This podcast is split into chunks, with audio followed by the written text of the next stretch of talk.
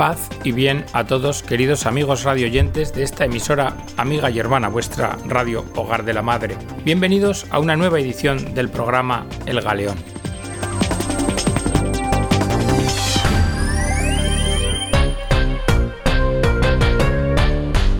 El programa de hoy va a tratar sobre dos cartas de Monseñor Munilla, el movimiento de los indignados, luces y sombras del 15M y noctámbulos y centinelas.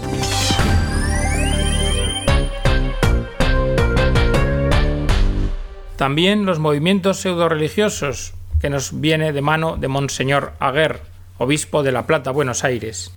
Y por último, el discurso de Benedicto XVI en la audiencia general en la Plaza de San Pedro del 16 de mayo de 2012 sobre la necesidad de la oración que compartió con los peregrinos que se hallaban en Roma. Comenzamos sin más preámbulo con la carta de Monseñor Munilla sobre el movimiento de los indignados. ¿Por dónde empiezo? se pregunta Monseñor por lo positivo o por lo negativo. La verdad es que creo que las luces y las sombras están entremezcladas en el movimiento 15M. ¿Estamos ante un claroscuro propio del alba o ante el claroscuro característico del ocaso? Mirando a cierta distancia, pienso que el 15M ha sido una gran oportunidad desperdiciada. Podría haber sido una gran iniciativa para impulsar el principio de subsidiariedad tan necesario, más sociedad y menos Estado. Pero desgraciadamente, uno tiene la impresión de que la dictadura de lo políticamente correcto ha terminado por engullir al 15M. Entre los aspectos positivos está el servicio prestado como aldabonazo para despertar a una sociedad aletargada. Nuestra cultura dominante había derivado hacia el individualismo, hacia la visión hedonista y placentera de la vista, al tiempo que a una notoria desinhibición social. Recuerdo una frase del fallecido cardenal de París, Monseñor Lustiger, quien caracterizaba así la cultura posmoderna. Los jóvenes acampan fuera de la polis. Se refería a la tendencia de la juventud a aislarse en las nuevas burbujas virtuales. Es un hecho el que millones de jóvenes viven inmersos en las redes sociales y en sus emisoras musicales favoritas, y que al tiempo caminan por la calle con los cascos puestos, sin ni tan siquiera asomarse a los noticieros. Cierto el 15M rompe con la imagen de una juventud aislada y desinhibida. Es una llamada a tomarnos en serio el compromiso social y a fomentar el sentido crítico de nuestra vida. Frente a la tendencia a convertir las redes sociales en una especie de escaparate de vanidades, una especie de gran hermano en red, el movimiento 15M nos ha recordado que las nuevas comunicaciones tienen sentido solamente en la medida en que se ponen al servicio de contenidos y de metas objetivas. Sin embargo, Pienso que las sombras principales del movimiento 15M están en la incapacidad de superar el pensamiento único como un gran rodillo. Por poner un ejemplo, basta recordar algunos eslogans utilizados. Menos crucifijos y más trabajo fijo. Esta plaza no es del Papa. Esta mochila la he pagado yo. Y otros similares. Fue muy decepcionante comprobar cómo las consignas laicistas de los medios anticlericales eran seguidas a pie juntillas por las asambleas del 15M. La crítica se convertía en una consigna, y es notorio que faltó capacidad crítica ante las consignas críticas. Uno de los problemas del 15M es que ha nacido más como un movimiento de protesta que como un movimiento para construir. Por poner un ejemplo, tiene muy poco valor hacer ahora una denuncia global de los recortes sociales, obviando que estamos al borde de la quiebra económica por motivo de los despilfarros que anteriormente se han producido. Ahora bien, hubiese sido muy distinto un movimiento capaz de integrar la indignación con el compromiso personal y social. Por ejemplo, reivindicamos el respeto de todos los derechos sanitarios de los inmigrantes, independientemente de su situación legal, pero a cambio estamos dispuestos a un aumento del copago en la sanidad. El problema está en que es más fácil gritar contra los abusos que aportar soluciones, aunque ciertamente algún tipo de grito es necesario para despertarnos de nuestro largo letargo. También Monseñor José Ignacio Munilla nos deja otra reflexión que hemos tomado de la web Religión y Libertad, de noctámbulos y centinelas. Dice así, desde hace ya bastantes años he tenido la oportunidad de asomarme a la noche a través de algunas colaboraciones radiofónicas a altas horas de la madrugada. Una de las primeras sorpresas consiste en comprobar la gran cantidad de ecos nocturnos que podemos llegar a percibir, hasta el punto de concluir que nuestra sociedad no está desconectada en ningún momento. Si bien es cierto el refrán que de noche todos los gatos son pardos, sin embargo, yo me atrevería a matizar añadiendo que, a la luz de la luna, todavía es posible distinguir entre noctámbulos y centinelas. Si encendemos de madrugada la televisión, cosa que ciertamente es poco recomendable, comprobamos que la mayoría de los canales han conectado una especie de piloto automático, ofreciendo lo que podríamos llamar un cebo para noctámbulos. Nos encontramos básicamente con tres tipos de productos tarots y consultas de adivinos o videntes, teléfonos eróticos y canales pornográficos, y por último, programas de televenta y de sorteos de premios. Es de suponer que quienes han planificado este tipo de anzuelos, antes de elegir el cebo adecuado, habrán estudiado concienzudamente las inclinaciones de las pasiones humanas.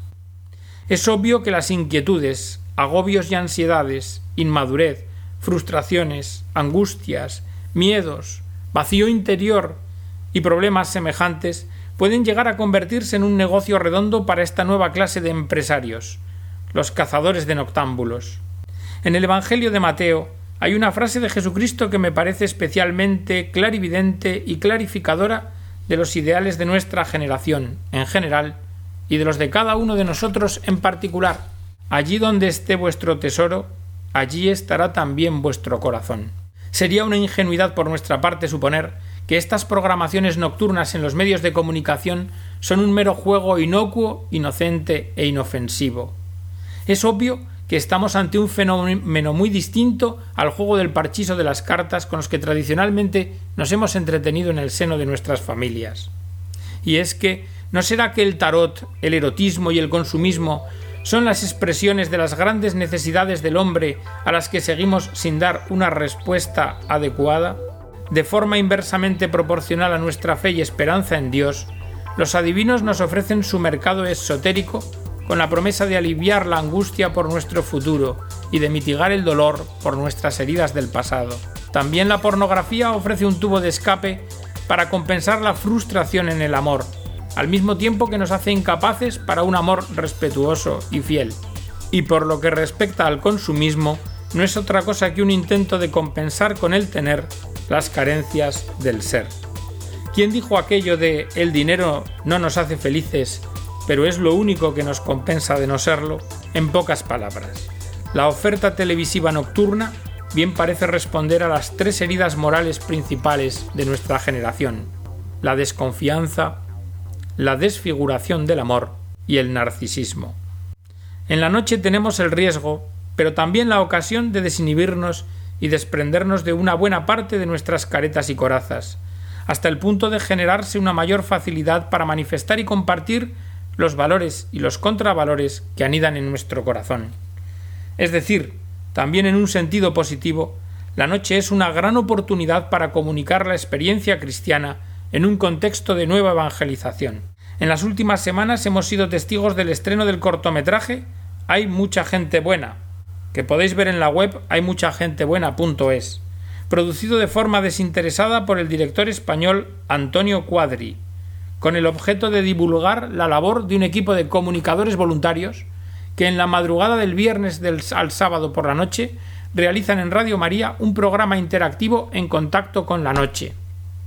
El testimonio del retorno a la fe de Antonio Cuadri es una buena prueba de la importancia de salir al encuentro de los hombres y mujeres de las distintas generaciones, ambientes y situaciones de vida. En resumen, en la noche no todos son noctámbulos en medio de las penumbras, sino que también los hay centinelas, que intentan abrir y ampliar horizontes sembrando esperanza. Me viene a la memoria la imagen de Juan Pablo II ante la multitud de jóvenes reunidos en Torvegata, Roma, durante la Jornada Mundial de la Juventud del año 2000. A ellos les dirigió unas palabras proféticas. En vosotros veo a los centinelas del mañana, en este amanecer del tercer milenio. Y aquellas palabras no cayeron en el olvido, sino que dieron origen a experiencias verdaderamente novedosas al servicio de la nueva evangelización, como es el caso de Sentinelle del Matino, Centinelas del Mañana, iniciativa del sacerdote italiano Andrea Brugnoli. Se trata de una atrevida experiencia para compartir el Evangelio en medio de la noche joven y en ambientes similares. visitad la página web sentineledelmatino.org. Ojalá pudiéramos ver pronto esta experiencia hecha realidad en nuestras noches. Pero de eso hablaremos en otra ocasión. Por el momento, os deseo buenas noches a todos, que es tanto como decir buenos días. Desde Argentina y a través de la agencia AICA, Monseñor Aguer alerta sobre movimientos pseudo-religiosos. En su reflexión televisiva semanal en el programa Claves para un Mundo Mejor, emitida por América TV, Monseñor Héctor Aguer, arzobispo de La Plata, advirtió que en el pasado siglo XX se verificó un fenómeno curioso. Por un lado, arreció el secularismo, es decir, se impuso una manera de organizar la vida personal, familiar y social como si Dios no existiera. En la cultura se han ido como entrando en eclipse los signos de trascendencia, los signos de la presencia de Dios. Pero por otra parte, sobre todo en la segunda mitad del siglo pasado, se ha ido extendiendo un movimiento espiritualista pseudo-religioso.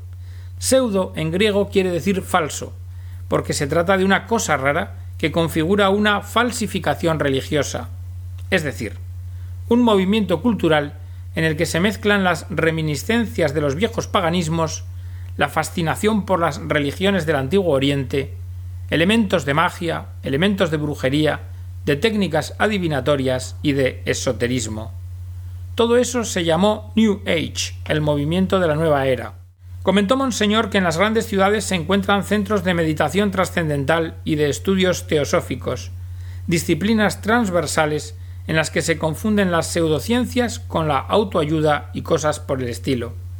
Ahora es frecuente la difusión de todos estos macaneos en programas de televisión que saturan los mejores horarios de la noche. Muchas de estas supersticiones son la puerta de entrada a compromisos más exigentes, que arriesgan a los incautos a quedar atrapados en una secta. Ha ocurrido, dice Monseñor, muchas veces precisamente eso, que el inocente coqueteo con estas pseudo religiones lleva a una persona a ser víctima de una especie de lavado de cerebro, de secuestro espiritual en una secta, de la cual luego es muy difícil salir. Una advertencia seria enfatizó cabe respecto de los cultos umbanda, que incursionan en el campo de lo demoníaco y han llevado a muchas personas a quedar bajo la obsesión diabólica o la posesión diabólica. Con estas cosas no se juega. Lo que quiero decir a propósito de todo esto es que la religiosidad del hombre, si no se ajusta a la fe, pero a la fe verdadera, corre el riesgo de desviarse y de convertirse en una mera superstición. Me refiero a la actitud religiosa fundamental, a la necesidad religiosa del ser humano que como criatura está inclinado a vincularse con el Creador. En el régimen cristiano, indicó Monseñor, en el orden de la fe cristiana, la virtud de religión es distinta de la virtud de la fe. Por eso es importante que esté iluminada continuamente por la fe, que esté sostenida por la esperanza y que esté animada por la caridad. Es decir, tiene que haber una relación estrecha entre la religiosidad, que es propia de una virtud moral, y el orden teologal, el orden de las virtudes teologales, la fe, la esperanza y la caridad. Esta reflexión, dijo Monseñor, la presento para advertir a muchos fieles que a lo mejor, porque carecen de una formación suficientemente sólida, aquilatada, entonces van a la iglesia, pero también frecuentan a la vez cultos cristiano-evangélicos o se vinculan con uno de esos grupos extraños a la religiosidad, los del tipo New Age, con el peligro de verse atrapados en una secta practican estas alternativas indistintamente como si todo fuera igual. Así, dilapidan la posibilidad de una auténtica relación con Dios, la que nos ofrece la religión cristiana cuando está guiada por una fe viva. La religiosidad natural del hombre debe pasar a través de la puerta de la fe. La fe nos introduce en el vasto espacio espiritual de la verdad católica, nos ofrece la experiencia de la gracia en la liturgia de la Iglesia, en la recepción de los santos sacramentos y nos inserta en la comunidad cristiana, que no es una secta, sino que es la Iglesia católica, la comunión de los santos, y que se concreta en la parroquia, en la capilla, en la pequeña comunidad de barrio. Quiero concluir destacando el valor de una formación cada vez más amplia y profunda en los contenidos de la fe cristiana. Poseemos para ello un instrumento sólido y actualizado, el Catecismo de la Iglesia Católica, de cuya publicación además se cumple ahora el vigésimo aniversario. Que valga esta mención y esta presentación como un estímulo y como una invitación para todos los que nos oyen. Pero queridos amigos, como es obvio, para evitar caer en estas sectas o en las falsas religiones, es preciso mantenernos en la fe mediante la oración.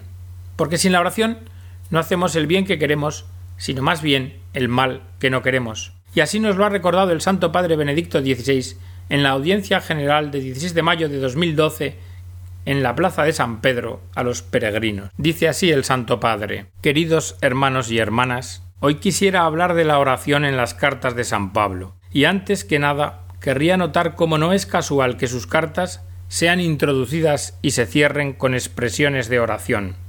Al inicio, agradecimiento y oración. Al final, la esperanza de que la gracia de Dios y el camino de la comunidad a la cual se dirige el escrito.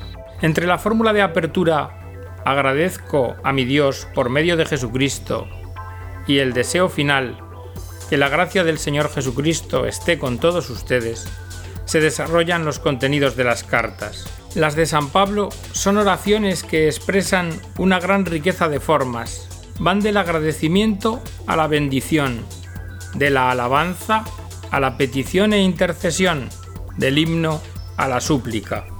Una variedad de expresiones que demuestran que la oración involucra y penetra todas las situaciones de la vida, sean aquellas personales o de la comunidad a la que se dirige. El apóstol nos enseña que la oración no tiene que ser vista como una simple obra buena realizada por nosotros hacia Dios, como una acción nuestra en definitiva, sino que la oración es sobre todo un don, fruto de la presencia viva, vivificante del Padre y de Jesucristo en nosotros. San Pablo, en la carta a los romanos, escribe Del mismo modo, también el Espíritu viene para ayudar a nuestra debilidad.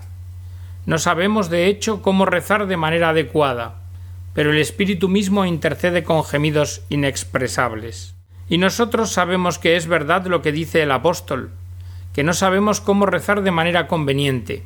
Queremos rezar, pero Dios está lejos. No tenemos las palabras, carecemos del lenguaje para hablar con Dios, ni siquiera tenemos el pensamiento. Lo único que podemos nosotros mismos es abrirnos, poner nuestro tiempo a disposición de Dios y esperar a que Él nos ayude a entrar en el verdadero diálogo. El apóstol nos dice justamente esta falta de palabras, esta ausencia de palabras, este deseo de entrar en contacto con Dios, es en sí mismo la oración que el Espíritu Santo no solo entiende, sino que lleva e interpreta hacia Dios. Justamente esa debilidad nuestra se vuelve, y gracias al Espíritu Santo, en verdadera oración, en verdadero contacto con Dios. El Espíritu Santo así es el intérprete que nos hace entender a nosotros mismos y a Dios qué es lo que debemos decirle. En la oración experimentamos más que en otras dimensiones de la existencia nuestra debilidad, nuestra pobreza, el ser criaturas, porque en ella somos puestos delante de la omnipotencia y de la trascendencia de Dios. Y cuanto más progresamos en escuchar y dialogar con Dios, de forma que la oración se vuelve como la respiración cotidiana de nuestra alma, tanto más percibimos también el sentido de nuestro límite, y no solo en las situaciones concretas de cada día, sino también en la relación misma con el Señor. Y de esta forma crece entonces en nosotros la necesidad de confiar, y de confiarnos siempre a Él, porque entendemos que no sabemos cómo rezar de manera conveniente. Y es el Espíritu Santo que ayuda a nuestra incapacidad que ilumina nuestra mente y calienta nuestro corazón, quien guía nuestro dirigirnos a Dios. Para San Pablo, la oración es sobre todo el operar del Espíritu Santo en nuestra humanidad, para hacerse cargo de nuestra debilidad y transformarnos de hombres atados a una realidad material a hombres espirituales. En la primera carta a los Corintios dice, por lo tanto, nosotros no hemos recibido el Espíritu del mundo, sino el Espíritu de Dios, que nos permite conocer lo que Dios nos ha donado. De estas cosas nosotros hablamos con palabras que no son sugeridas por sabiduría humana. En cambio, están enseñadas por el Espíritu, expresando cosas espirituales en términos espirituales. Con su habitar en nuestra fragilidad humana, el Espíritu Santo nos cambia, intercede por nosotros y nos conduce hacia las alturas de Dios. Así, Con esta presencia del Espíritu Santo se realiza nuestra unión con Cristo, pues se trata del Espíritu del Hijo de Dios, en el cual nos hemos vuelto hijos. San Pablo habla del Espíritu de Cristo, y no solamente del Espíritu de Dios. Es obvio, si Cristo es el Hijo de Dios, su Espíritu es también el Espíritu de Dios, y así, si el Espíritu de Dios se vuelve muy cercano a nosotros en el Hijo de Dios y Hijo del hombre, el Espíritu de Dios se vuelve también Espíritu humano y nos toca. Y así podemos entrar en la comunión del Espíritu. Es como si se dijera que no solamente Dios Padre se hizo visible en la encarnación del Hijo, sino también el Espíritu de Dios se manifiesta en la vida y en la acción de Jesús, de Jesucristo, que vivió, fue crucificado, murió y resucitó. El apóstol nos recuerda que nadie puede decir Jesús es el Señor si no es bajo la acción del Espíritu Santo. Por lo tanto, el Espíritu orienta nuestro corazón hacia Jesucristo, de manera que no vivimos más en nosotros, sino que es Cristo quien vive en nosotros. En su catequesis sobre los sacramentos, al reflexionar sobre la Eucaristía, San Ambrosio afirma Quien se inebria o embriaga del Espíritu está radicado en Cristo. Y querría ahora evidenciar tres consecuencias en nuestra vida cristiana cuando permitimos operar en nosotros no al Espíritu del mundo, sino al Espíritu de Cristo, como principio interior de todo nuestro actuar. En primer lugar, somos puestos en condición de abandonar y superar toda forma de miedo o esclavitud, viviendo la auténtica libertad de hijos de Dios, porque donde está el Espíritu del Señor, allí hay libertad. Con la oración experimentamos la libertad que nos dona el Espíritu, una libertad auténtica que nos libera del mal y del pecado en favor del bien, de la vida y por Dios. La libertad del espíritu no se identifica nunca ni con el libertinaje ni con la posibilidad de elegir el mal, sino con el fruto del espíritu, que es amor, alegría, paz, magnanimidad, benevolencia, bondad, fidelidad, mansedumbre y dominio de sí. Esto es, verdadera libertad, poder seguir el deseo de bien, de verdadera alegría, de comunión con Dios y no estar oprimido por las circunstancias que nos indican otras direcciones.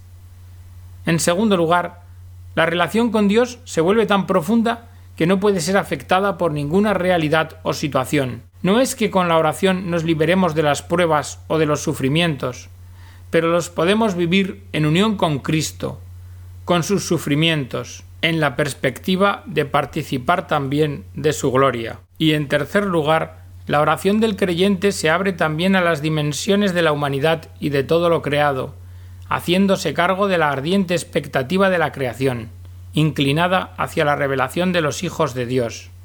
Esto significa que la oración, sostenida por el Espíritu de Cristo que habla en lo íntimo de nosotros mismos, nunca queda cerrada en sí misma, nunca es una oración solamente por mí, sino que se abre para compartir los sufrimientos de nuestro tiempo y de los otros. Queridos hermanos y hermanas, termina el Santo Padre, San Pablo nos enseña que en nuestra oración tenemos que abrirnos a la presencia del Espíritu Santo, quien reza en nosotros con gemidos inexpresables, para llevarnos a adherir a Dios con todo nuestro corazón y con todo nuestro ser. Y hasta aquí, queridos amigos, la edición del programa de hoy El Galeón, esperando que haya servido para vuestra edificación y haya sido de vuestro interés. Que Dios os bendiga a todos.